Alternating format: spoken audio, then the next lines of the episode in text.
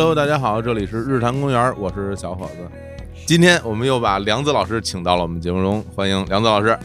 大家好，我是你们的第二次来的朋友，也不是 不能说老朋友了哈啊，对对梁子梁子，上次梁子老师来了之后，那节目特别受欢迎啊，就是吗收听率都爆表了啊。我们聊了这个关于梁子老师第一次去非洲，然后嗯，到了这个非洲的国家莱索托，对啊相关的故事，很多朋友就是因为我们这个节目每年都会有那种最受欢迎节目评选，是吗？这时候那个时候才几月份啊？那才是三月份啊，是吧？我哎我话说又过好几个月了吗？对啊，然后三月份，三月份我上线的时候，那个很多人在底下留言说这期节目就是我的年度十佳。是吗哎，我说这和离着这年底还好长时间呢，也足以看出大家其实对于这外面的世界非常的有好奇心，是然后听听您那些非常的惊险的、神奇、传奇的这些故事，觉得特别带劲。是是是，对，然后我们所以这次呢，我们继续聊。好。啊，因为梁子老师去过特别特别多地方，然后我这回呢选择了一个地儿，这是我来定的啊，嗯，还是一个非洲的国家，这个嗯国家叫做塞拉利昂，西非。西非。西部非洲，对，这个塞拉利昂，我看那个地图上是在非洲的一个，如果说整个把非洲地图拿出来的话，在接近于左上角那个位置，左边对但它不接近地中海，是吧？啊不接近，它是大西洋，嗯，但它也是一个沿海的国家，对跟莱索托就不一样了。莱索托是一个完全的在南非国中国对一个内陆内陆国国家对对然后要去这个国家的时候，是大概从您莱索托回国之后，过了多久之后又到了这儿呢？一年一年之后。整整一年，啊，嗯，那个时候不是说嘛，说哎呀，非洲我去一趟我就满足了，我这此生无憾了，怎么又又要去呢？这个，因为我第一次去那个莱索托，嗯，我怎么就感觉跟没去似的，为什么呢？因为它不是我想象中的非洲。那是怎么着？你想，他啊。穿着这个毛毯，嗯。然后呢又冷，嗯。然后又是高原，可是正常的人想象非洲嗯。都是上身不穿衣服，嗯，然后呢特热，是。又是热带雨林，然后又是什么头上顶着东西什么那对种，对啊，然后啊。又什么画着又是长矛利剑的，什么又是手鼓、嗯。等等等等，都是这些元素。这些东西在莱索托全都没见着，莱索托有手鼓什么的，嗯。但是至少穿的衣服太多太冷，然后呢、嗯。又没有什么热带雨林，嗯凡是我想象中的环境嗯，和那些服装都没有。得这个心里边还惦记上了，对，那还打算还得再去一趟，是吧？但是第一次去完非洲以后，就开始特别关注非洲了，嗯就已经知道非洲有不同的地域、不同的气候、不同的国家。也是，而且您那时候回来之后，的确是写了书，对。后，来又出版了，对对对。然后在我我看还是在什么西单图书大厦哈，对对对，搞了这个是有签售吗？当时？是签售，是那个出版社搞的签售，然后他那个大使都来了，嗯。就是呃莱索托驻中国大使，因为那也是第一本莱索托的书，哎，他也觉得有点想象不出来是怎么回事，出了一个什么样的书，因为是中文的嘛，对，然后就把他请来以后是出版社请他的，嗯，来了以后就先给他介绍了一下。哦，他说还有人居然写某后洞的事儿，某后洞是一个比较偏僻的地方嘛。哦，对嗯对对。对，那这回完了之后，这个去塞拉利昂这事儿是怎么来定的？选了这么个地儿，其实也不是专门选的，嗯，因为那个时候呢，这个塞拉利昂正在打仗，哦，他是为钻石而打。那是二零二零零二年零二年，的十月份，整整二十年前了。对，嗯，那个时候因为塞拉利昂在打仗呢，其实他是内战，哦，但是他的幕后呢有很多的白人参与，一些哦欧美国家的参与，因为为的是钻石，就这国家产钻石是吧？这个国家地底下有钻石，哦，所以呢，人们是奔着钻石而去的。嗯这样的话呢，就是知道这个国家不太平，但是有一个比较吸引我，或者是我能去的，是因为嗯我有朋友。这朋友是什么？他在这个国家呢做生意，嗯他在这个国家做做生意就来回跑来跑去的呢。他还有一个身份呢，是相当于这个国家给他弄了一个参赞似的，就是中国的一个商务参赞，哦，搞了这么一个身份。跟大使馆的工作人员类似这种。对啊，，实际上是为了他做是贸易方便这样啊。啊。但是呢，由于那个战争呢，就是打了十年，后期呢已经差不多快结束了。嗯然后这个国家的等于是一些领导人也希望外国人多来一点儿，嗯然后呢，特别是搞宣传的人，如果说要是能像媒体啊或者是什么个人宣传的这样的，如果能宣传一下这个国家已经战争后期了，没什么大的危险了，你们就来吧，来投资吧，来旅游吧。哦，那那时候可能还正在打呢，您不正在打不担心吗？就是还要去一个正在打仗的非洲国家。其实也不是太了解，嗯，说句实在话。行，但是呢，他这个国家呢有一个从网上查的啊，另外再加上朋友也介绍的，嗯他说这个这国家的首都弗里敦，他说原来是六十年代的小巴黎，我呵，特别美。嗯一个是呢靠近那个大西洋的边儿上吧，有那个有海，有海岸，然后呢再加上有狮子山，嗯，有山有海有沙滩，嚯，是一个特别美的国家。嗯而且还有什么呢？那个地方比较热，嗯，什么热带的气候啊，然后还有这个丛林呐、说跟你在莱索托那完全不是一回事儿，那是什么国家？你这个是什么？有海有什么的？哎，出海打个鱼啊，什么嗯弄个什么？哎，我一听那行啊。成，上回是啊为了放牧啊，这回又成出海打鱼了。再说，嗯我当时想，人家那个仗是为钻石而打的，嗯另外呢，人家是内战，咱是外人，那咱不惹人家不就完了吗你？不去那那边儿呗？或者是呢，反正咱也不为钻石，就我他们说，哎，弄块钻石，我说我不要，嗯，我为一块钻石再丧了命，对。对吧？咱不贪那个，不图这些东西，去看看不行吗？行啊，那这回就是也就是选定了这个地儿，然后也是朋友帮忙，这回又跑到了这个塞拉利昂去了。对，啊。去使馆签证还比较顺，比较因为这个顺利朋友不是在使馆工作嘛，哦，对对对啊对对，然后一下就给了一个商务签，嗯。就给了一个半年的、半年。半年签证，啊，这您这回去是不是也打算在那儿多待几个月？以您这习惯，没想，嗯真没想，因为第一次待了四个多月以后，嗯这次呢就不知道它是几个月的事儿了。嗯，嗯，没有计划。你知道我很多的出行，很多时候是没有计划的。行，那咱们就直接吧，把这个画面啊，嗯就像一个电影一样，咱切换到哎切换切换到那个国家，塞拉利昂好啊咱就落地了啊。好，落地了之后是也应该也是他们首都的那种机场吧？还真不是，还，真不是，还真不是。那是哪儿？这个国家的机场呢，国际机场嗯，落下来以后，这不是咱得入关吗？对，嗯，没有什么入关的柜台，有一个长桌子。啊，我把我的签证，就是把我的护照递给他以后，嗯，看都没仔细看，直接就盖了个章。这就是海关，就不管啊，就一个咱们跟普通的课桌似的那样的一个，就这么一个桌子。啊，只要一看你有签证，不管什么多长时间的，什么都不管，真的就是一个章就就就就进就进了啊。这是跟逛公园似的了，已经啊。公园还比较美呢，它那个因为它的机场呢是嗯。临时搭的棚子，哦，没有建筑嗯，就是一个大棚子，然后有摆了一个桌子，嗯。然后行李呢是人们运过来以后呢就堆到那个地方的，就那些工人们从那个飞机上拿下来，然后弄小车弄到弄到机场，然后就堆到地下了，哦，就完全没有机场的那任何的一个设施，哎呀，因为机场早就炸了。炸了。十，年仗，所以呢，这个时候就战争又缓和以后，嗯，他把机场大概修了一下，实际上全是盖的临时的棚子，有点像难民营。哦这样啊，对，我天，那这回因为上回去这个莱索托的时候，去之前联系了这个当地大酋长嘛，嗯等于有人接嘛。对那回我们到这儿之后，这个大酋长夫人对，再来接你。那这回去有没有提前联系人啊？那朋友啊，朋友来接的我，因为朋友啊先去的，就是那个参参认识的这个朋友。哦，他在那儿等着你呢。，对，哦，那还行。但是是这样的，就是他这个机场很有意思，即便就是到了机场以后，还要坐一个小飞机。还坐啊？他那个机场呢是隆地机场呢是一个国际机场吧，嗯，但是你要到市区，它还隔着海，还隔着海啊。而且坐的那个小飞机呢特别简陋，特别简陋。嗯好像什么空调什么也没有，然后就是行李也是乱堆的那个地方。嗯。你知道后面我去非洲国家多了以后啊，嗯。就一点都不奇怪，就是很多国家都是在市区有一个机场的办手续的地方，嗯。然后你把行李托运了以后什么的了，然后你再去坐一段飞机啊，再坐一段什么交通工具，再去真正的机场。哦好多地方好像都是这样一段一段的，哦，这还真是没见过这样的啊。只不过这个呢是要跨海，就是嗯要坐个飞机，就是从那个大的国际机场以后再到市区是要坐飞机的。您说那市区是他首都的市区吗？首都首都叫弗里敦，弗里敦怎么样？那这就是那小巴黎不是吗？对，啊，是像小巴黎吗？那个地儿自然环境确实很美，啊有山有海嗯有沙滩，这都有。嗯，但是整个这个交通全是 UN 的，是什么意思啊？就是 UN 就是联合国的那个军人在把守的，然后到处都是沙袋，哦，就有点像我后来去的阿富汗，哇，就是全部是战争状况下。那是维和部队啊，那是对，街上的车，民用车很少，基本上就是那个丰田的那个写的 UN，就是你很多影片里会看到白色的丰田车，然后画一个 UN，哦，那是那丰田那种皮卡的那种，不是皮卡，就是那个有点像越野车。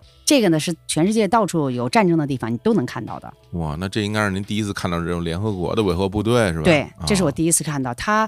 呃，怎么说呢？像这种小车，基本上都是军事观察员呀，或者是当官的。嗯，那那个军人的那种大车，就是大卡车的那样，就真正士兵的。那这刚到这地儿，这还说什么咱不为钻石来？那一一到这就是整个一战争状态，这多紧张啊！而且到晚上都宵禁，嗯，就是晚上是不可以随便出门的。不能上街，所以去那儿的时候，一开始还是就是那种战争的气氛还是很浓的。能听到枪声我好像没有听到过枪声，哦我觉得。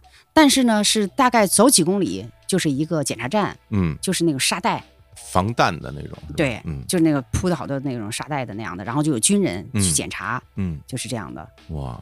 那您这次去这目的地，因为咱不是要去这个丛林嘛，嗯，那肯定还是要从这个首都城市里边到真正你想去那个地方。对，嗯。因为我这次也是还是没有目的性的，嗯。然后我就讲，我说我还是要去农村，嗯。我我不想在这城市待，而且这个城市战争气氛实在太浓了。啊是啊。再一个就是这么拍也也没啥意思，啊，还带着设备来的，带着设备嘛。啊嗯。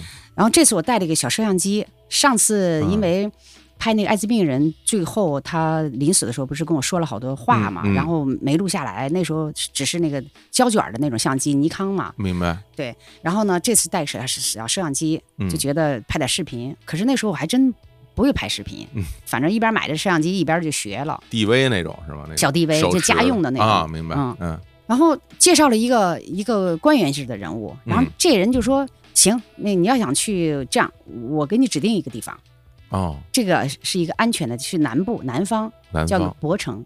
博城，对，哦。为什么说给我介绍这个南方呢？是因为总统的家乡，就当时任的总统的家乡嗯。是在南方，然后那个南方那一带呢，就是已经属于是解放了，哦。就好像已经稳定了。啊，不打仗了。啊。对，啊，那说这呢比较安全，我们希望你是绝对安全出来的，嗯。然后你出去以后一定要替我们告诉外界的人或者告诉中国人，哎，色拉利昂是可以来了。哦，所以保你安全。为了保你安全，那我们一定要想办法给你介绍一个安全的地方。那不得给你推荐个人跟着你一起什么的？你一个人到那儿没有，嗯，他给我介绍了一个省长，省长就当地的一个省长，哦，叫巴尼省长。嗯我当时呢就在首都，因为他们在开会，我就见了这个巴尼省长。啊然后小小的眼睛，有点那个丹凤眼儿那样的，然后胖胖的，嗯特别和蔼的那样的。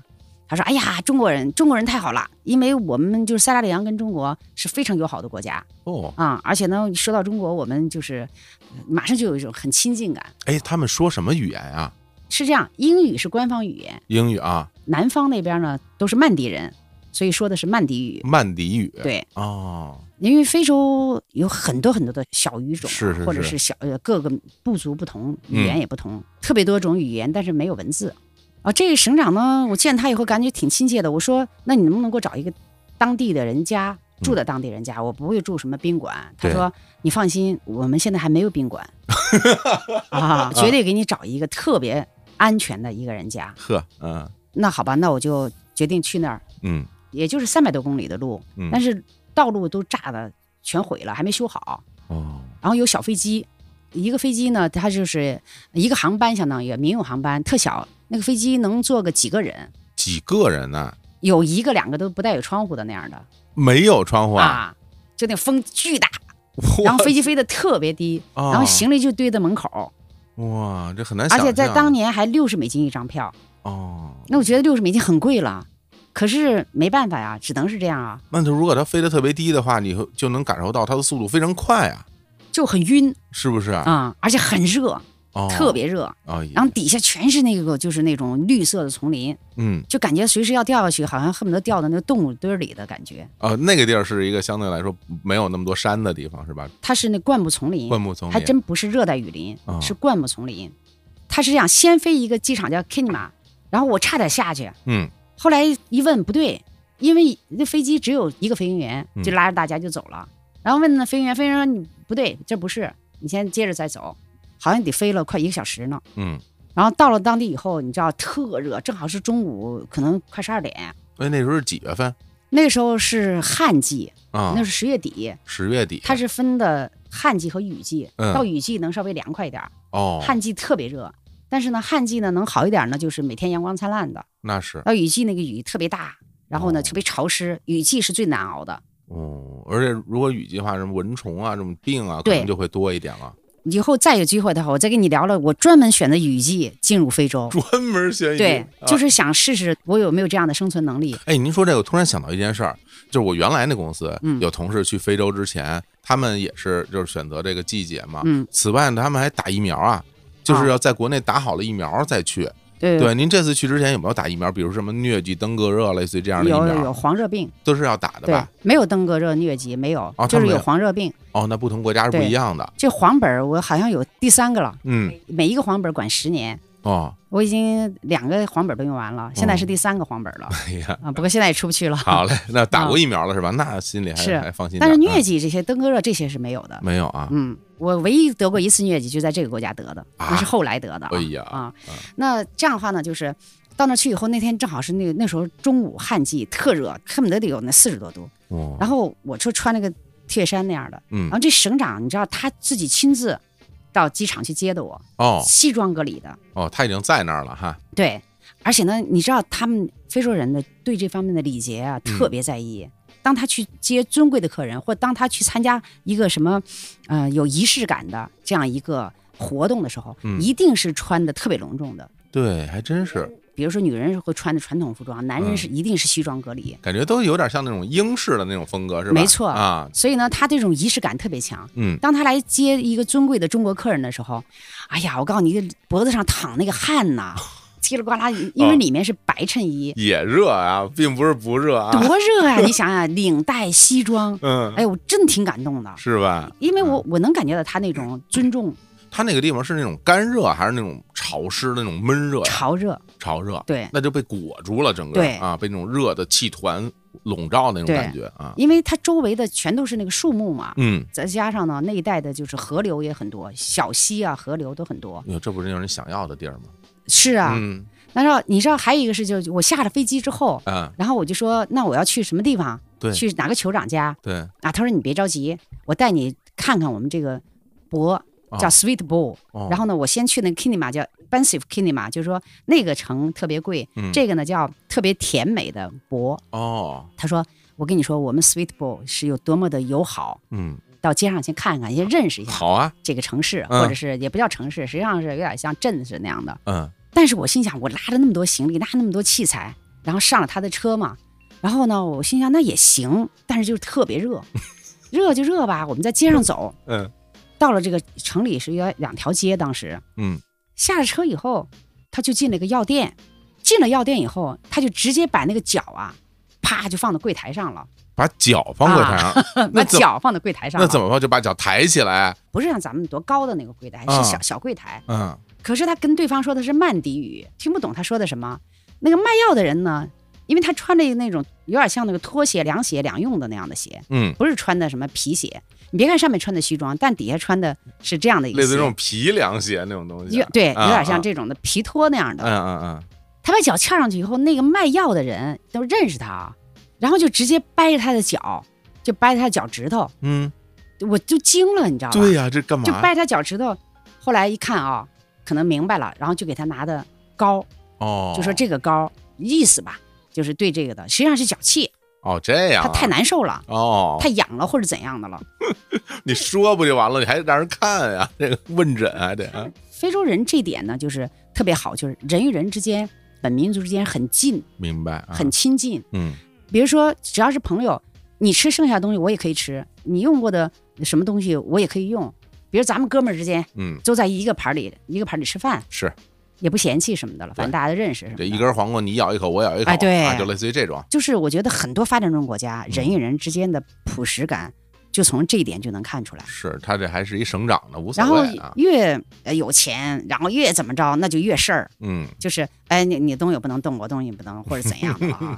就是你像过去的那个农村，大家在中国农村也是大家都敞开的，我拿个碗去你家，你你拿碗去我家什么的了啊。对对对，是就这。种朴实感是特别美好的一种感觉。嗯然后到了那儿以后，人家给你给他一上什么药膏什么的了，哎，他们说两句话，也不带洗手，不带什么的了。嗯然后就走了。走了以后，我就带我又去看了街上，因为很小嘛那个街，然后就去了那个某一个大院儿，其实就是政府大院儿，哦省政府大院儿，哇他是南方省的省长哦啊，南方省的省会就在博哦，这样啊，是这样的，闹了半天是，哦然后一棵大树底下就躺着人，嗯因为是省政府大院嘛，相当于其实大树底下躺的人呐，什么那个石板底下坐着人呢，喝什么棕榈酒的、喝茶的什么的，兴许还就是某一个什么长、什么局长、什么什么长。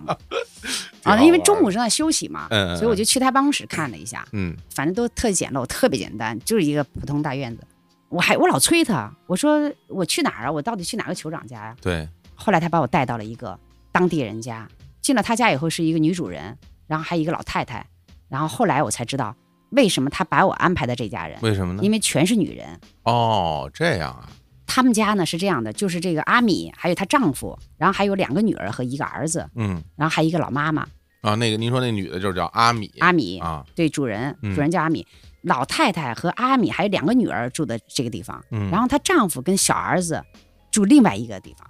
啊，这是他们当地的风俗吗？还是什么？不是。啊，我也不知道为什么，反正是他也不是感情不好分居，阿米也是两边住，啊，在当地来说，他们家在当地还属于中上等的吧，那他中上等这个居住条件是什么样的？比如这房子是什么样的？至少是有房子呀。啊，是那种砖砌的吗？还是那种呃，是一个砖土混搭的这样混的，搭的这种？至少我还有一个屋，那比莱索托的居住环境是要好一些，是不是？因为它是在镇上，嗯，所以条件会好一点会。好一点。但是也因为打仗也打得稀巴烂，哦，所以房子也在恢复中，什么样都有。就到处打仗啊，有铁皮的，嗯有砖，没什么砖的，砖土混凝的，嗯，有什么帐篷的，什么样都有。那个地儿，那看来估计没有楼房吧，全是这种没有没有没有，那也没有楼房，没有楼房，没有有啊汽车吗？路上？呃路上车很少，嗯但是有 UN 的车，啊呃，也有联合国那有也有联合国那大家平时的交通是怎么着？是走着啊还是怎么样？走着呀，大部分都走呀大。部分都是走着对啊。但是我在那个地方买了辆自行车，自行车啊，因为啊是这样的，就是我到了他家以后哈，住嗯他家，然后他给我安排了一个单独有一间，当然这间很很简陋，很简陋啊。但是我已经很感谢了，因为我觉得自己能有一个独立的一个空间嘛，就是很好了。不过跟他家说好的是，他们吃他们的饭，我吃我的饭。但是吃了几顿，嗯我就没没有办法做饭，为什么？因为没有。煤气，没有什么的，然后老得烧木料、烧炭火。嗯，后来我就也懒得弄，又天气又热，就嗯跟着他们家一起吃蹭的了。他们吃什么呀？他们吃大米，吃棕榈油，吃木薯，哦，嗯，基本上吃木薯多一些，木薯，对，啊或者鱼干儿啊什么的，牛肉干儿啊，哎还有一些菜呀、还行啊，还行还行，嗯还可以。他们家门前还开了个酒吧哇，啊、就天天大喇叭，就是那种放的干电池大喇叭嗯。啊，不不停的特特别吵，特别吵。因为当地的电，其实他们家是有电的，嗯，可是呢，每个礼拜开始吧，一个礼拜还有个三五天电，到后面呢，就一个礼拜一个礼拜没电。哦，这样的话呢，就是我住他们家，至少他们家都是女人，然后嗯。他们家人特别友好，啊而且他们家人都会说英语，因为他的妈妈是黎巴嫩人和当地人的混血，哦，这样啊，所以他妈妈肤色还有点白，嗯嗯，嗯有点偏白。黎巴嫩人，嗯，呃，那个政府就是这个省长有个最大的好处，最大的作用是给我找了一个当地的向导。嗯，这个向导呢是政府工作的人员啊，所以他的英语也很好。然后呢，这个政府的工作人员也很明白，哪个村儿怎么着，当地的文化，然后当地的怎么样都特别明白。嗯，从此以后呢，我就跟这个人天天的是形影不离。这人的名字叫 Moses，、男的女的？男的男的啊、哦是一个中年的男的。明白。然后我就，买了两辆自行车，嗯，给他一辆，我自己骑一辆。你知道一个自行车在当地是黎巴嫩人卖的，嗯，一百二十五美金一辆，太贵了，是。然后呢，讲价讲到一百美金。啊，可是我要是没这个自行车，我要去村里，一开始我是走路去，大概一嗯走就十公里、十公里的、五公里、八公里的，嗯，因为我不能老在就近转啊，我得去远一点的地方啊。但有了这个自行车可不一样了，就跟有了奔驰车一样。那家伙，嗯我跟你说，给了那个人一个自行车，给了莫 z 一个自行车，那简直是，他说他除了睡觉以外都不带离开那个座位的。嗯，太奢了，这 抱着自行车睡觉，然后我就我这辆自行车，嗯，呃，除了我用以外，只要是我回来，这个车是永远会被别人骑，哦就是邻居啊或他们家，哎呀，反正利用率特别高。这一辆车不知道恨不得得有一百个人骑过。真是您太太贵了。而晚上嗯这个车放在他们家，天天就有人惦记着偷。嗯，我在那儿最后住了五个多月，每天每天都有人惦记着偷这自行车。真的有行动吗？车没偷走，后来把我的衣服偷走了。反正每天都有小偷，好家伙，因为你知道我住他们家的第三天，嗯也就是周围，因为我刚到这儿的时候，就是周围的邻居，他就阿米就带着我去看周围的邻居，就说，呃，我们家来了一个客人，嗯啊，你们多包涵多关照，然后也让我跟大家认识认识。而且在那个我想安全嘛，我就拿相机开始就开始拍照，嗯，一直呢拿着相机走来走去的，没觉得怎么样，其实就冒富了。哦，有一天，大概第三天晚上，因为阿米跟我说好几次，他说你睡觉不要开窗户。我说太热了，你看晚上都没有电。嗯他是给我弄了一个电扇，但到晚上根本没有电。对其实后来一个礼拜一个礼拜没电，第三天我实在热的不行了，我就把那窗户打开了。正睡着睡着，突然就感觉到我我被拉走了的感觉。啊，这时候我一睁眼睛，一看窗户上有一个人啊，嗯拉着我的床单儿，正在拼命的往窗外拉呢。因为我那个房子比较小，就是这个床离窗户不到一米，嗯所以他瞪了个东西，可能是瞪着觉得是什么沉东西啊，正在使劲拉的时候，我一一看见哇，一个那个大白牙嗯，正往我往往出拉的感觉，然后我啊一喊，把那个人吓坏了，掉到那个窗户底下去了。哦，哎呀，然后后来我一想，哦，阿米为什么不让我开窗户？就因为可能有小偷或者什么的了。啊，后来我想，不行，我刚来这儿，我得教训他一下，要不然他天天都得来偷我东西。嗯那我怎么弄呢？我要不然我就泼一盆水吓他一下。后来我一想，他正热的时候，我给他泼一盆水，不是 如同给他洗个澡，挺舒服的嘛？泼一盆热水，对，哪有热水？我自己都没有热水哎呀，太惨了啊！！拿个大棒子打他，嗯可是一没棒子，第二，万一我有三脚架，万一三脚架把他打死怎么办？嚯，您还想这个，啊您别想着让人给抢走怎么办呀？然后 嗯后来我有那个从首都带的杀虫剂，啊，那个那个、哦。那个蚊子呀是蚊虫特别多嘛，那能喷啊，啊那个啊，我就想要不我就喷他一下，嗯。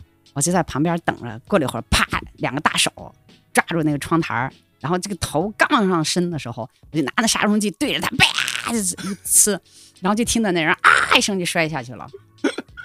看电影似的这些画然后这么一喊吧，对门的阿米听见了。嗯你嗯们这动静开始到后面这动静挺大的，他就敲我门儿。他说：“那个子子子，我不是叫梁子吗？他就叫我子子子，怎么回事？哦，在那儿没起当地名字这回，这是没有，就叫子。嗯好，在此以后都没有说起个英文名字。我心想，别英文名字了，我该叫什么是什么吧。嗯，因为他们叫的简单，这。单音节发音其实也好好学啊，进来以后说说怎么回事？我说好像有小偷，因为其实都是附近的村民那样住这儿对，然后后来他说：“我告诉你关窗户。”我说：“我太热了，跟蒸笼似的。”他说：“那也得关窗户。”后来就一直关窗户了，这确实是太热了。直到最后都好几个月、好几个月了，我都无所谓了。结果有一天我没在，终于把我窗户给扒开，把那衣服什么偷走了。幸亏我人去首都了，然后把器材也带走了。啊，这一直惦记着呢。对，那咱说回来，您这个本身这次来就是为了到这个所谓的非洲的雨林，或者是啊，感受一下这个这个整个的风景什么的。那在这个地儿，就光这个镇子里边就有这种非常丰富的自然景观吗？镇子里其实没有什么，没有什么，因为打仗打的乱七八糟的。是啊，其实周围吧也不是那么太我想象的什么原始森林呐、对啊，啊什么，它其实塞利扬这个我去的这个南部吧，嗯。基本上它是灌木丛。灌木丛，，对，灌木丛林，它这个灌木丛林呢，是不是那么特别密集的？嗯，另外呢，还有一个最重要的问题就是这一带呢是钻石矿，哦，也有矿。有，钻石矿出钻石的地方，嗯，凡是被人挖过钻石的地方，基本上环境都被破坏了。那一定啊，什么树连根儿拔，嗯。比如说本来全是那个绿色丛林的，结果挖成了那种黄色的了，嗯，挖成像那种干枯的，既不是沙地，又不是黄土地，但是挖的乱七八糟，一个坑一个坑的，已经没有绿色了，哦。就周围尽是这样的。因为我不懂啊，因为这个就是像这种钻石，嗯它是在这种矿山上还是在地下呀？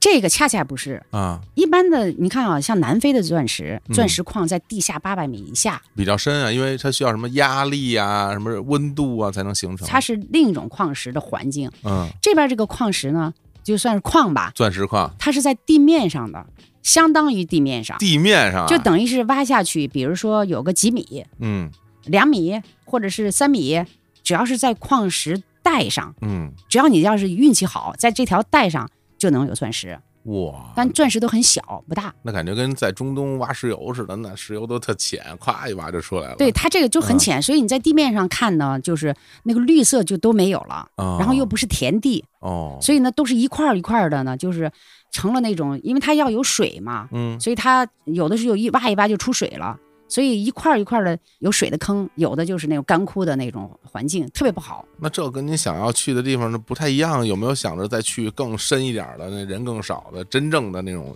森林里边儿去转转？哎，这个也不是说我嗯我不想去的地方，也、嗯也行，因为这个地方呢也是我没有接触过的一些嗯风土人情。嗯，另外呢，气候什么的了，也是我想象的非洲的状况就，特热是吧？也特别热，然后再加上呢，待的时间越长，呃，越了解他们，嗯，对他们的这些文化呀，还有对他们的这种习俗啊，就越来越感兴趣。行，那咱们就先好好说说他们这些人啊。嗯首先，我第一个问题我就非常感兴趣，他们上身穿不穿衣服呢？不穿，完全不穿，村里面一概不穿，不分男女，男的上身基本上都不穿衣服，女的都不穿。女的全都不穿啊。我拍了很多照片，都是上身不穿衣服的。哦，但是有的时候太多了，你像少女啊、老太太啊、中年妇女，哎，反正各种都有。但是有的太多了以后，不是不太方便嘛，嗯就觉得哎呀，全是不穿衣服的。当然，他那个不穿衣服呢，是那种在农村里面的风俗，嗯，城里都穿，城里头就是镇上的人都穿。啊、因为您当时不是住在镇里边嘛，对然后到村里儿去就是骑着自行车去，对然后跟着你向导带你到他就附近的村儿里边呗。所谓的附近，比如说从五公里之外的，嗯，然后一直到可能二三十公里的，明白。对，那那些村子里，大家是以一种什么方式在生活？比如说平时的呃是种地啊，还是怎么着？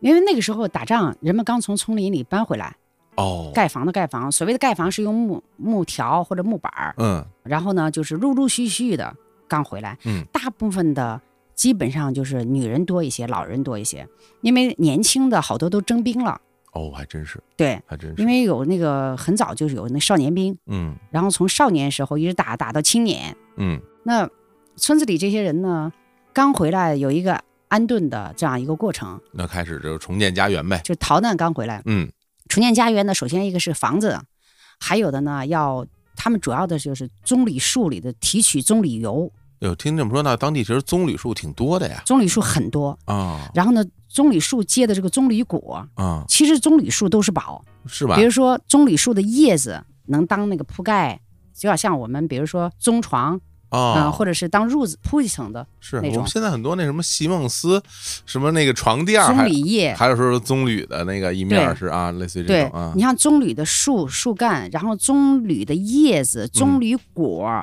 然后用棕榈果浆出来以后，然后熬的棕榈油，嗯。这个相当于我们吃日常中的这种咱们吃的什么花生油、啊豆油什么什么啊，食用油，食用油，嗯，这个是绝对缺少不了的。明白。另外呢，就是棕榈叶，就是叶不是叶子的叶，是液体的液。棕榈里面的棕榈树里面有液体，那从哪儿弄出来的呀？凿个洞，然后哦呢，用个管子把它吸出来，树干里吗？树干里的，哦，这样啊。然后呢，啊流出来的这个液嗯，液体啊，两个小时以后就发酵了，就是棕榈酒。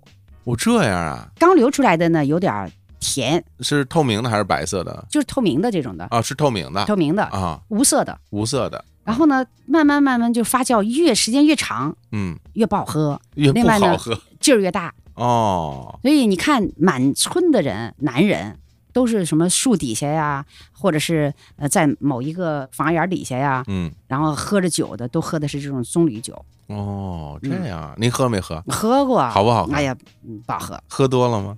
有喝多的时候，对，但是因为太无聊了，就是后期太无聊了嘛，嗯，因为也不可能说什么买什么啤酒，好像我怎么印象中城里有一点点啤酒，也没有什么冰镇的什么之类的东西，因为好多地方都没电也嘛，没电嘛。所以这个棕榈酒是跟大家一起喝，嗯，然后他们其实也自己也也有酿粮食酒的，也酿粮食酒。嗯，哦，反正入乡随俗呗。嗯，再说我这人也挺爱喝酒的，所以这样的话 就跟着一块儿喝，哎但是越发酵的越时间越长越难喝，啊，而且我在当地吧，就是认识了很多那个，他不是有联合国维和部队嘛，嗯也有联合国军事观察员。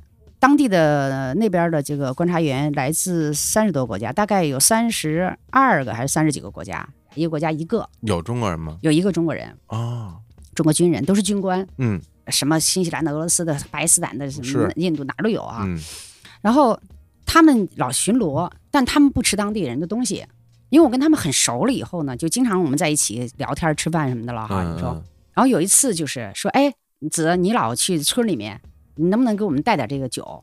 我，想尝尝啊啊我说行吧，就给他们带过一次。嗯，但是没想到带的这个桶啊，当地人给我用的汽油桶，就装过汽油，就那白桶啊啊，提了一大桶，嗯给那个当村民钱，他们不要。我说这不能要钱，这我们怎么怎么着？我说我买，他不要，嗯然后就给我弄了一大桶，特实在。白给你啊对我就给自行车给带到那个军事观察员那儿了，嗯然后一喝说啊太难喝了，这个怎么能喝？我说怎么不会那么难喝？结果一喝，哎呦汽油味儿，嗯，哦才知道那个桶是装过汽油的。好家伙，结果把他们弄的印象，对这个呃棕榈酒的印象特别差。那肯定啊，嗯搁谁谁也受不了。其实啊还行，包括棕榈油，我后嗯来吃饭也是吃那个棕榈油。有味儿吗？那个这个棕榈油呢，是你吃一顿以后能顶三天不饿，哦，就是那种饱腹感，特别强。可能是挺难，对咱们来说可能挺难吸收的。嗯，它是有单独的一种味道，啊就好比说印度人吃咖喱，嗯嗯，或比如说我们吃火锅，辣火锅，你吃惯了呢以后，吃上瘾了以后，没有这个味儿，你就吃不了这个饭。啊，明白了，嗯明白了，就跟吃辣椒似的嘛，对，就有点这样的。对吧？得有一个独特的味道棕榈油是当地的人就少不了的，啊。西非、中部非洲这样的人一定要吃棕榈油的。哦，那听您说当时这个那个地方的大家的生活的环境，感觉一切还都是在重建的状态里。对那其实正常的生活可能还没有恢复，比如什么上学呀、工作呀，各方面好像都还无从谈起呢。哎，上学恢复了，没有工作啊，工作嗯没这一说，因为村民嘛，有那个种地的呀什么之类的。啊，但是上学还真恢复了，恢复了，上学是小学，嗯它是好几个村，比如说办了那么一个学校，然后好几个村的小孩儿都在这一个统一的一个地方。我去过几个学校，其中呢，第一次去的一个学校呢是就一年级到六年级这样吧，只有一个老师，嚯，这个老师从镇上去，然后把家安到村里了，嗯特别认真负责。他有五个孩子，嗯，有点支教似的这样，结果一待就挺长时间的那样。那就所有学生都他一个人教，对，嗯，就是在一个村里的教堂，哦，然后这教堂呢，当然不是我们想象中多大的教堂，就一个房子，嗯，除了做礼拜那一天，剩下都给学校上课用。哦，那它是分了五摊儿，一摊儿是一个年级，就在这一个屋子里啊，嗯。比如说左上角这摊儿嗯。坐小板凳，自己拿的小板凳嘛，是没有桌子、没有凳子的啊，嗯嗯自己拿小板凳，然后左边第一摊是一年级，左下角是二年级，然后中间什么三年级，右边四年级，明白吗？他就先教了这个，那边写写作业，再教那个，再教那个。当然，我说的这一摊儿一摊儿的，一共也就有个三四十人嗯，或者二三十人，这是一种学校。小孩儿，嗯，还有一种学校呢，是一年级和二年级，比如说是背靠背，在一个教室里。比如说一年级大概有二十个人，二年级可能有二十个人，嗯但是背靠背，那边教一年级的老师，他教 A B C D，嗯，教二年级的老师可能教一二三四，两边是 PK 喊啊。哎呦，就上课的时候，那边喊着一二三四，比如说这边 A B C D 特别有意思。那很热闹啊，一间教室里两个班，嗯，然后可能别的教室里可能还有，比如说一年级假使有二十个人，嗯那到五年级可能才五六个人。嗯，然后后来我还给他们买的黑板什么之类的，买的粉笔，哦，能买到哈，那、就是托人买嘛，哦，托人买完了给他们。在镇上这种，比如商业啊这种这种买卖，能能买着什么一些生活用品吗？呃，能都是中国东西，啊，中国和印度东西是吗？啊，小摊儿上。那么但是少啊，你想想，我还买自行车呢，嗯当然自行车只有这一家卖，嗯就是黎巴嫩人的商店，嗯，还有收钻石的，收钻石的也是黎巴嫩人，嗯啊，差不多二代三代的黎巴嫩人，哦，他们都当地语说的特别好。哦，那还是有一些这种商业的，然后小商品都是什么香包啦，什么嗯那些肥皂了，什么之类的，不是印度的，就是中国的。哦这嗯样啊，对，真没想到，其实离中国非常非常远啊，这个国家，但是在这个之前，其实是有中国人在那做生意。然后我二零零一年底去的时候，加上使馆的人，加上有一个北京餐厅，嗯，是一个北京人开的，叫，阿里，这个人现在一直都在那儿呢。然后一共有不到五十个人，当时、那现在人就多了，中国人是吧？中国人。哦，那个时候就打仗嘛，就全撤了。是，但是我一九年的八月份又去了，就是塞拉利昂的机场已经是中国人建的非常好了，非常漂亮了。哎呀，真嗯好！哎呀，那在想您当时去的时候，那机场啊，这刚被炸完，都都是那个样子。对，对对，我觉得大家其实听到那儿，肯定对于一个东西感兴趣，就是关于什么酋长的事儿哈。嗯对，然后之前也听那个莱索托什么大酋长啊，嗯关系很好，也当地的这个官儿。那您刚刚讲他们这个省长啊，嗯，能不能算是当地的酋长呢？不是，省长是有行政职务的。那他们结构不一样了，在萨拉利昂我就给你举个例子吧，嗯省长老老跟我要东西，特别好玩儿，然啊，后老说他是我的 brother 什么之类的东西。要什么东西呀？啊，对，特别好玩儿，就是啊特别亲切。他所谓的要东西，也不是那种什么没脸没皮，不是这样的。嗯，他就跟你很亲近，子这给我吧，子那给我吧。要什么呀都啊啊比如说中间咱就不说了，好几次他有车什么的，我有时候给我用用车什么，他老这不在那不在的了哈嗯，那都不说了。但是总体来说，他给我找了这个人家，我都非常感谢他，人也很好。嗯最后一次我临走的时候说，子你回中国可能不会再来了，嗯。我想我会非常想念你的。嗯。啊，你应该给我留一个纪念，这个纪念呢是别人都没有的。哦。啊，只有你有的，嗯，而且还是你用过的东西。这样的话呢，我一拿开拿到这个东西，我就想到挺会说这人。啊，想到你了，怎么样的？那我说什么东西？嗯他说 computer 哦，computer 啊，他说那个电脑。脑，因为那个时候我带了一个电脑过去，嗯。也是很贵的，就那笔记本电脑。对啊尽管当时还是用那种三点五寸那种软盘，哦那没有什么 U 盘，嗯就那种软盘的那样的。然后也是一狠心一跺脚咬咬牙才买的那个电脑，那对我来说也是一个很高级很高级的东西。你想想，零一年底对吧？对呀，笔记本电脑啊啊啊然后我就想，哎呀，你看最后临走了，开口要这个电脑，然后我就特别特别尴尬嗯，特别为难。不给他，人家帮了我这么多忙，嗯，而且我在那待了快半年的时间，非常熟非常熟了。给他，我当然舍不得给他，就是啊最后你知道我急中生智怎么办？当时说这个话的时候是在我住的那个阿敏家，嗯然后我就去他家厨房拿了把刀，我就把这刀给他，嗯我说巴尼省长，请把我头砍下来吧。哎呀他说为什么？我说这个电脑就跟我的头是一样的，哇他记了我所有我脑子里要记的东西。嗯如果说没有这个电脑带回中国，就等于我没有头了。哎呀因为我把刀一给他，把他吓一跳，哇怎么回事？我听着都吓一跳怎么着然后我说，请你把我头砍下来。嗯然后我说，把我头砍下来放到你家做个纪念，嗯比这个电脑更好。你太吓人了哦，他也说好，好，这吓死我了。他说的哈，嗯，那那那一想，嗯，那好吧。好家伙然后呢，我一看这种情况，我说那怎么办？后来我就给他了一个小的那个小照相机，嗯就过去是带胶卷的啊。那种小照相机，明白。给他以后给了他留了几个胶卷儿，然后给他留一些电池。哎挺好。那到他们那些村子里边儿，他们还有没有这种酋长这种这种职位了？有，也有。每一个村都有小酋长，每个村每个地区都有酋长。啊我说的这个巴尼是省长，他是嗯行政职务的啊，是。但是呢，也有大酋长和地区酋长。嗯也是管理当地的。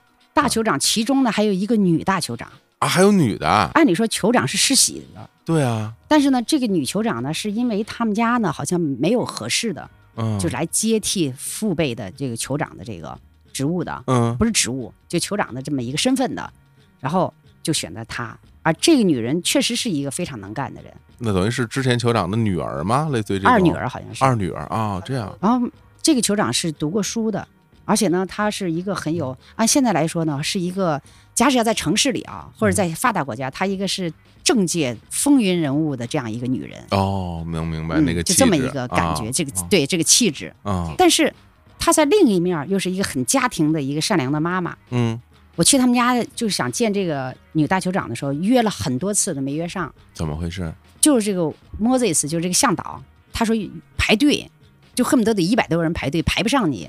其实他们不敢联系，啊你知道，非洲人他有时候这个阶层的地位啊，嗯还是挺明显的。嗯也就是说，他尽管是政府的一个一个职员，但是呢，他越是有文化，他越对上面的人越不敢轻易的冒犯呀，或者不敢怎么样。嗯他可能不敢约，因为我说我想跟他聊一聊，我也没说要采访，嗯他就一直说，哎呀，特别难，不行。啊他说他也不是村里的小酋长，他是大酋长，而且还是我们这一代唯一的一个女大酋长。是她是塞拉利昂屈指可数的女酋长的之一。嗯嗯那后来见着没有啊？后来就见着了，见着了哈。后来见着以后，嗯。因为在这之前他还给我拟了一个稿子，嗯。就是要我提问的东西。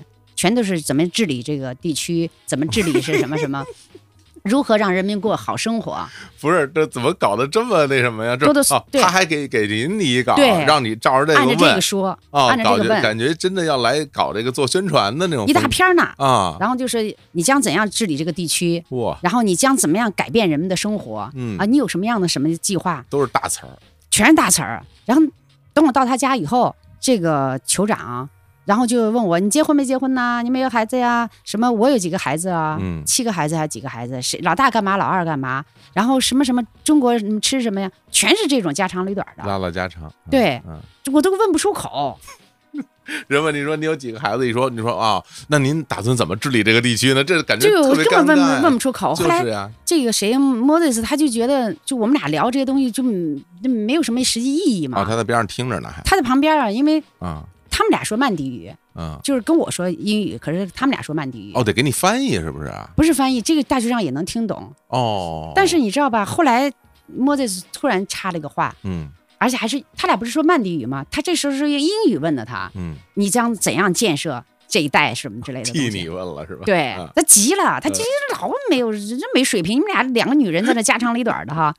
后来你知道，这个酋长用英语回了他一句，嗯，怎么说？他说：“我的这个百姓们连吃饱穿暖的问题还没有解决，谈得上建设吗？现在，现在先得解决糊口的问题。嗯，很务实啊嗯而且那个口气，就是眼睛一瞪，其实意思是你轮还轮不上你这样问我这个问嘿题哈。嗯特别有意思。也就是说，这个酋长大酋长特别接地气儿，但是我们去的这个大酋长家呢，是他儿子家，他自己的家已经炸了，哎呀，就自己家乡炸毁了。然后我们后来就去了一趟他那个自己的那个家乡，什么样子那个地方？就是更小的一个小村子。嗯然后特别有意思，就是说去之前我是从那个。本来说借省长的车，省长给我爽约爽了好几次，然后后来就用了一个联合国的车，哦，联合国军事观察员的车，临时借的。您可真有本事啊，然后说那酋长喜欢什么？说喜欢啤酒哦，啊，就找找找找了半天是，我记得是谁帮我弄了一箱啤酒，他就一路走一路，这个女酋长一路喝，然后一路喝一路上厕所，也没有厕所，反正就野地里嘛，就是特别特别接地气儿，明白，就这么个人。嗯。结果我们还没进村呢，周围就拥过来了人，就跟着车跑，啊大人小孩儿。哦，知道他来了，对嗯，因为他坐在最前面嘛，嗯，我们坐这个车是一个那种尤恩的那个车，丰田的那丰田的样车嘛。越野车。对，所以嗯。前面人家看到他以后，这一下就拥过来了，就特别受欢迎。很有威望哈，对，嗯。然后还从那种河里就是捞那种木雕什么之类的，就说是上苍投下来的，什么东西啊？就是当地的一种传统的宗教传统的，是河里边的东西，是河里的，但是呢，其实可能是有人放进去的。反正总之哦有一个人专门能能传达上苍旨意的嗯这样一个女人，明白了，明白了，每个村里都有。哦，这样、啊等于说是你来了，让大家从那河里边把，反正是提前放好的有木雕捡出来，咱不能说穿了，说穿了，哦说穿了不合适。对也就是说，啊，好多，因为大家唱着歌，她就从那个像鱼一条鱼一样，这个女的，嗯，然后就在里面呃捞捞捞捞出来一个这样东西送给大酋长哦，嘿，啊。那大酋长就信啊，反正大家都信呢，那我也得信呢，那哪能不信啊？那肯定，那这那啊绝对是那个，因为啊当地有很多的他的那个传统的宗教、传统的文化保留的非常好。嗯不论是做棕榈油也好啊，还是当地做很多东西，包括做肥皂啊什么之类的，都是保留的传统的，因为没有现代的东西，是都是纯手工的，所以呢，就这些文化保留的非常好。这也是我去了这么多的非洲国家，那里保留的最好的。我看到了很多，当时我其实都不太知道具体是什么东西，嗯但我知道它是一个传统的宗教或者什么之类。嗯后来我就跟着做非洲学术的这些研究的人，嗯。然后一对，我有照片，他们是懂得这些东西的，什么祖先崇拜呀、部落神崇拜呀什么之类的，嗯。然后才知道哦，这里面有很多的当地的这种传统文化，哦。所以他们包括呢参加活动的时候，就是说有什么草衣人，就是叫部落神崇拜，嗯。有保护酋长的，有保护新生儿的，有保护女人的，其实是人穿着草衣装扮的，啊但是那是神，那不是人。哦而我在二零零二年一月十七号那天，因为我老觉得那就是人装扮的，对不对？嗯怎么不是人呢？是神？哎，那我这是神，这哪是人？不是人。我为什么记得特别清楚呢？那天呢，早晨我去了一个人家，就犯忌了。怎么了？就这样的一个女人死了，能传达上苍旨意的这样一个人死了。嗯那这样的人死了，他的葬礼或者他的一些活动是很秘密的，外人是不能看的。啊结果我也不信邪，我就想跟大家都挺熟的了，我就去了。去了以后呢，而且还拿一相机，就对着那里面，那个里面在唱在干嘛的了。然后有人就赶我走，后来就我就没走，没走就拿石头打我。哇，就是葬礼是吧？嗯还不是葬礼，就人刚刚死，哦，刚刚死有些纪念活动，哦，有些仪式啊，有些纪念的那个，就是有点像那鬼神儿闹鬼神明白明白明白，仪式，啊对，等于人家不让你拍不让拍。啊，你非要拍，我也没有非要拍，我拿着相机往里走，哦因为大家都都认识，我认为嗯啊，就觉得不是个事儿了。嗯结果你想，我是十月底去的，那时候一月份了，挺熟的了的。嗯然后一大早犯了这个忌，接着呢，就是他们搞活动的时候，我就你知道，就是有那个黑草衣嗯，保护妇女儿童的，就是那个人穿着草衣黑色的。啊，然后呢，她的脚特别小，那我一看显然是个女人，嗯，我就一定要证实一下，我就把那个草衣掀了一点点，哎呀，趁别人不注意的时候，嗯因为他们上身是不穿衣服的嘛，嗯平时都不穿，那穿上草衣就更不穿，不可能说隔着一个衣服再穿草衣。啊，那我上身稍微掀一点，我就能看出是这个人是男的女的，对吧？嘿，啊，然后 哎呀，就是也还也好奇或者怎么样，嗯我稍微掀了一点点，然后就被人看到了，嗯看到以后就就开始啊，幸亏是熟人，要不然就被人打得稀巴烂了，嗯还说我啊什么之类的。然后莫德斯就保护我。后来我们这，因为我们骑自行车是骑一段儿，在那个丛林里嘛，骑一段要过那个小河沟，嗯，就扛着自行车扛过去，然后再接着骑，嗯，是没有路的嘛。明白，后来在回来的路上，然后就滑到那个河沟里了，嗯就等于是连人带车带相机带什么就摔在河里了。嗯你想相机都湿了，然后整个就是狼狈不堪，我的相机就用不了了。但是那个相机是那个就带胶卷的那种相机，嗯嗯拍不了东西了。就回到家以后满身都是湿泥，后来就说那那不可能买相机啊，那他那上上哪买相机？那儿也没有相机啊，啊但我又不想走，嗯然后后来就晒那个相机，晒了三天以后好的嗯。但当时我就急了，进水了嘛，进水了嘛，就对对对，就没法再拍了。嗯那一下子就给我了一个很大的教训，嗯就是不能冒犯当地的文化。哦，所以我去想，哎呀，倒霉，就是我太差劲了，然后我对我自己的这个行为不可饶恕，所以我记得特别特别清楚，一月十七号，嗯。我就觉得每到一月十七号的时候，我都觉得是我的灾难日，哎。然后不可冒犯任何，一定要尊重他人，尊重文化，嗯。就。是这样的。你说这还真是你到了那儿一定时间了，然后大家都熟了，这对。要是你刚去你就搞这么一手，我可能就被砸死了，是吧？嗯。这很危险的，很危险的。然后反正拍很多有些特别秘密的东西，嗯。也是特别自信的，想哎，我跟当地人熟了，都同意我拍了，嗯，然后怎么怎么着，然后我住的人当地的那个家里的就说坚决不行，不能啊、好多太秘密的东西，你拍完你也活着出不去的。哦，你住我们家，我们就要对你负责明白啊，你不要因为拍摄你就好像就不顾及你的生命也好，还是怎么样也好，对于日常生活来说没问题，那都没问题？这些都没问题的。。但是啊涉及到他们当地的类类似于一些宗教仪式类的东西，其实是不让拍的哈。比如说有些东西吧，就是嗯很普通很普通。比如说我进一个村子，嗯然后这个人家这边儿做着饭，这边呢就是墓地，嗯啊大家吃饭就在墓地吃，自己家一个坑，然后我说这两个坑，嗯，然后呢他们吃饭就在这旁边，就在这个坑的上面有一个石台儿，然后我说你这是什么人？他说这是我叔叔啊，这是谁？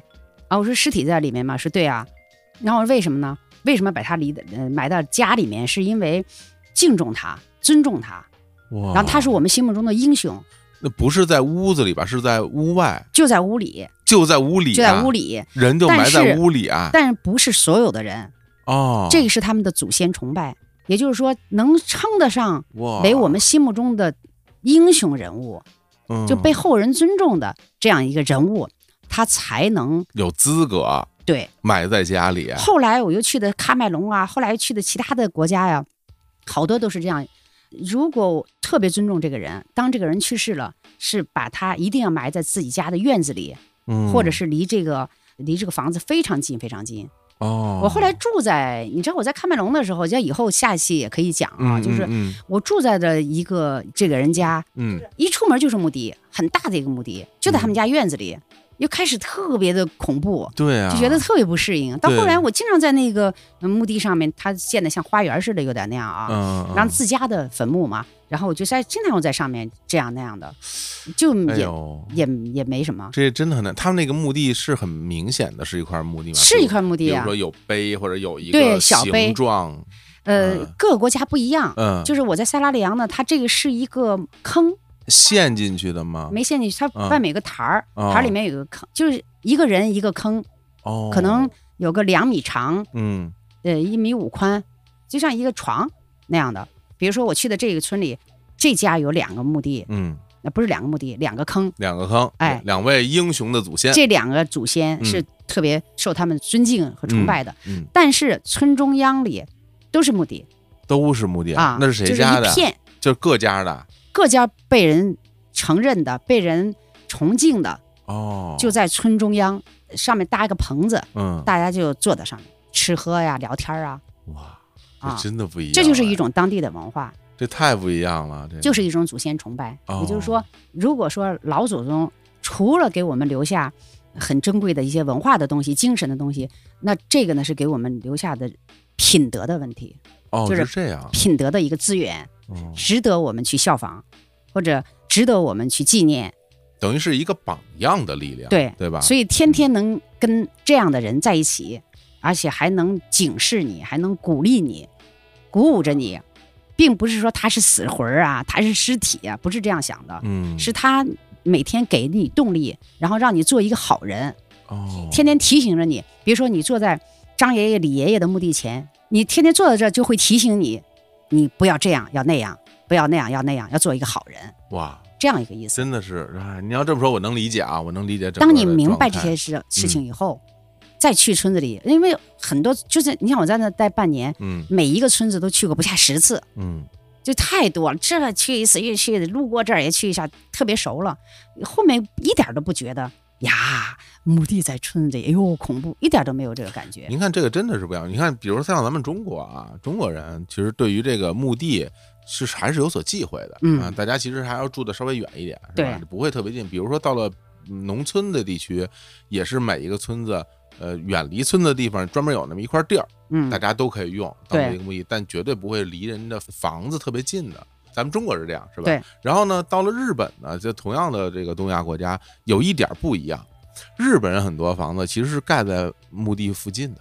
嗯啊，尤其是像那种比较高档的那种小区，比如像东京什么青山那种高档的公寓边上，哎，就特别近就有墓地。嗯，但是这个东西呢，呃，和您刚刚说的非洲的这种祖先崇拜不一样，嗯他们认为是你的前辈、你的祖先嗯会守护着你，他们是会帮到你，嗯，他是以以这种心情来看待这件事儿的。对。但是到了这个非洲，不是，对，是他们在监督你，或者在督促你，或者让让你变成一个更好的人。就给你一些给你动力，给你一些动力，对。啊，这完全的心情是完全不一样的，对。啊，而且还是什么呢？生者对死者的一个纪念，就是对嗯这个榜样的这样的人的一个纪念，而不是坏人的纪念。你。还别说，我觉得这这真的啊，就是那天天见，那永远活在你心里啊，没错，是不是？没错，你你不会觉得怎么样？你看，我认识一个，后来在其他的国家认嗯识一个寡妇，这个女的，她丈夫战争中去世了，嗯呃，也是内战的。然后呢，她的墓地也是在她家旁边儿嗯啊。她就讲，她说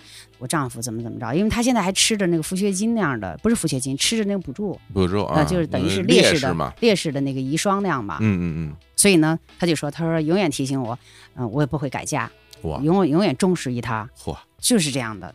哎，不过我这回，因为您这回去这个塞拉利昂，后来也写了书嘛，对。然后我也我也看了书，然后这里边涉及到生命安全的一个故事啊，嗯。就是也是到非洲第一次，真的是我觉得可以说是经历生死了，对吧？嗯当时是是去拍那个人家捕鱼那个过程、哦是吧？哦啊对对对啊那个是村里吧，那些女人嗯，都是干捕鱼这样事儿，是在那个小河里吗？小溪里捕鱼是吗？有在大河里的，啊也有在小河里的，也有在小溪里的。嗯嗯但是很奇怪，就是我去村里，每次去跟酋长说，嗯哎，我想拍捕鱼的哈，嗯妇女捕鱼，不是说什么今天参加葬礼了，就是参加什么什么事儿了，反正嗯。总是有事儿，总是不在。嗯。后来实在实在是没办法了，就正好有一有一群小孩儿，嗯。女孩儿就说：“哎，我他们要去捕鱼，那我说、我就跟着他们拍吧。”嗯，结果这些小孩儿吧，他们才不管你腿脚利索不利索还是怎么嗯样，因为那个这个丛林里啊，虽然不是原始森林，但是它呢也有那个不少虫子动物啊，还有什么的，那个鹿是没有鹿的。哦，有有很多野生动物吗？也不是野生动物，就是嗯有很多蛇呀，或者什么之类的东西啊，嗯，呃，猴子什么之类的，还有猴子，猴子很多啊。然后他也没有个路，嗯那些小孩特别熟悉路，嗯他就在前面走，我要拍嘛，嗯我一边要拍他们走的这个过程，一边呢就那我又不能飞奔，对吧？嗯这小孩就嫌啰嗦，嗯，小孩就全跑了。嘿，而我呢，就是到一个也不是岔路口，要小路的时候，这边也曾经有人走过，那边曾经走过，嗯。那我就不知道哪一块儿，那就越来越慢了，哦，那还能还能看见那些小孩吗？看不见，啊，看不见了，能听到声音。那就奔着声音找了，只能就找，啊。就是奔着声音找，然后在那个林子里走，嗯。所以这样的话就越来越慢。后来呢，就是到了，因为要过一个一个小河沟，有一次呢，就是要过一个小河沟的时候，就有点像那个沼泽地，沼泽地啊，对，嗯，就是连沼泽带河流，西非基本上都是这样的，这种环境很多，那那树其实不是特别高的树是吧？树不高，灌木林、灌木丛，那个河呢也不是看着是小溪，嗯。但是越走越深，越走越深，它会这样，就会陷进去，就是就是跟那个沼泽是很像的。明白了，啊。嗯然后那我也不知道，我还拿着机器背着东西追着这些小孩拍的时候，就陷在这里面了，哦，陷到这个这个河里了，哦小溪里。是哦是在小溪里啊，啊那恰恰那天呢，是因为那个向导没去，嗯比较熟了嘛，我就不一定就是老跟着那个向导走，或者老让那个向导陪着我一起走，他也有他的家事儿。嗯啊恰恰这一次，我前面正好有两个小孩儿，特别小的小孩，就是兄弟俩，小的可能五六岁，大的可能十岁或者怎么样的了，嗯我都记不得了，反正都很小。身轻如燕啊，小孩儿一个是熟悉，再一个就是说那个也轻啊，嗯我又拿那么多器材，在走这个沼泽地的时候就陷进去了。开始是小腿，后来是大腿，都陷到大腿了，可是那些小孩吧，看我没上来，然后就不知道该怎么办了。嗯你说他们那么小，他们要来拉我，刚开始拉的时候拉了一下，我把他给拉下来了。我太小了你站在那个那上面，它自己会一直往下陷，对就不停的往下走啊，就没没那么快，啊，但是能感觉到一点点往下沉。就是一开始是在小腿嘛，没跟你说一点点往下沉，但是嗯但那个时间是有一定的时间的，就是不是说咵一下下去的。这两个小孩吧，我就让他意思是拉我，嗯，大一点那小孩一拉，我把他给拉下来了。人一下来后，他噌他就上去了。在岸边儿是吧？岸边儿啊，你等于你在那个小溪里边儿，那等于小溪那个底是那种泥的泥的泥的底，对啊，然后我呢就在下面就告他嗯语言不通啊，然后呢我就告他，就说让那个小孩儿啊，小的拉我，大的把那个抱着他的腰，搂着他的腰，啊哎啊，这样示意的。但是我这么一在下面一弄腰，然后他俩都叉着腰站上面，哟，这不急死了这对，个，所以啊急的急的不得了。就但是眼看着这时候就往下陷了，嗯，这时候我就使劲的，哎呀，又又比比划又什么的了，着急的够呛。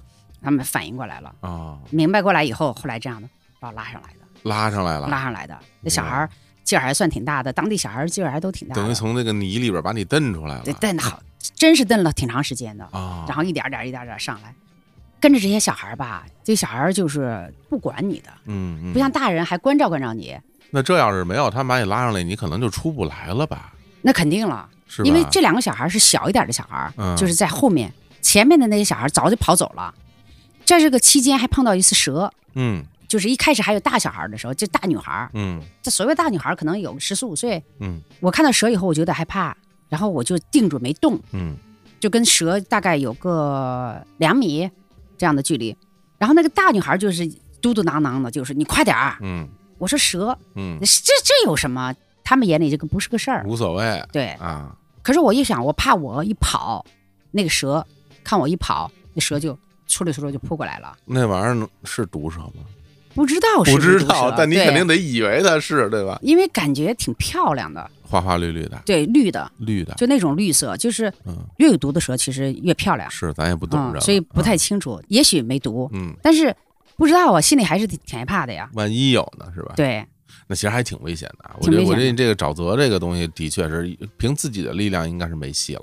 对，这个呢，是因为他们走过去的时候，嗯是非常轻的就过去了，嗯，所以我没觉得底下是往下陷的。等于你你踩进去之后脚拔不出来了对，啊。我记得后面我在利比利亚，就它的邻国，嗯有一次也陷进去了，也是跟这差不多的。啊但是我们是好几个人，是一个摄制组啊在拍摄，在走一个像独木桥似的这样一个一根木木头的时候，一滑滑下去的，滑下去也是往下旋，但是好几个人就把我拉上来了。太吓人了，这是。这种环境吧，就这种灌木丛的这种环境，嗯。有很多这种小溪，或者有有很多这种沼泽，但是它不是大特别大面积的，嗯，但它一片一片的这样，对地形不了解的话，就很容易陷在里面。很危险啊，这个对这个是非常非常危险。对，嗯，那总体而言，这回就是在这个塞拉利昂一共待了多少长时间？五个半月，五个半月。嗯啊，感受怎么样？和你最初想要来之前想得到这些东西，最后都觉得呃看到了吗？已经不是东西的事儿了，嗯也不是环境的事儿了，是人的事儿。是人的事儿。嗯，最后落脚，你看这本书为什么叫《西微丛林》？我的家，哎，就最后落脚是落在家上，嗯，就是完全是一种亲情感。是吧？嗯，整个跟我住的这个人家也好，还是邻居也好，嗯还是镇上的人也好，就是有感情了。有感情了。至于它热不热，至于它发达不发达，战争不战争，钻石不钻石，没所谓了，嗯，已经更多的留下的东西落在人身上。但最后我看您还是经历了一个非常重要的时刻啊，嗯就是在那个塞拉利昂，他们当时这个战争有一个停战的那么一个仪式哈。哎呀，这个仪式太重要了，简直是太美好了。嗯这个是这个场十年战争，就这个钻石啊，嗯，它叫血腥钻石嘛血。腥钻石。对，有一个电影就《血钻》嘛。这十年战争中，二零零二年的四月几号我记不住了，嗯这天宣布战争结束，嗯是总统从首都坐飞机过来，嗯，在这个博城的一个大的广场，哦，专门到博城来啊。。对，因为这是哦他的家乡，哦哦哦到这儿来宣布这场战争结束了，人民得到了和平了。哦，嗯，那这是一个大事儿，这是一个国家的大事儿。是，那我肯定得要到那儿去凑个热闹，对吧？因为各种各样的人都会来，上万人，集了上万人的。在那个广场。我在那儿我也别说上万人，上千人我也没见过这么多人。对啊，啊，嗯上万人的这样一个广场，嗯来了联合国的什么人，什么维和部队的人，包括这些有头有脸的人嗯都来了。这个总统讲话的时候，就宣布这个战争结束的时候，讲了很多，最后感谢了四个国家。嗯当然，美国他肯定要感谢一下哈，嗯。那那不管他了，嗯。感谢了尼日利亚，然后呢还感谢中国。哇，而你知道吧，就整个上万人，然后也有很多记者在那拍照，也有什么白人的、什么黑人的这记者都有，嗯，但是只有我唯一我一个中国人拿着机器啊在那拍照，我也没有任何证件，嗯。但是就凭这张脸，就在那个记者群里，嗯。那记者群大概有二十几个记者，嗯，啊，就是拍摄的人，然后我就在里面妥妥的、踏踏实实的在那拍。我机子其实就摄像机是开着的，嗯然后他就讲感谢中国。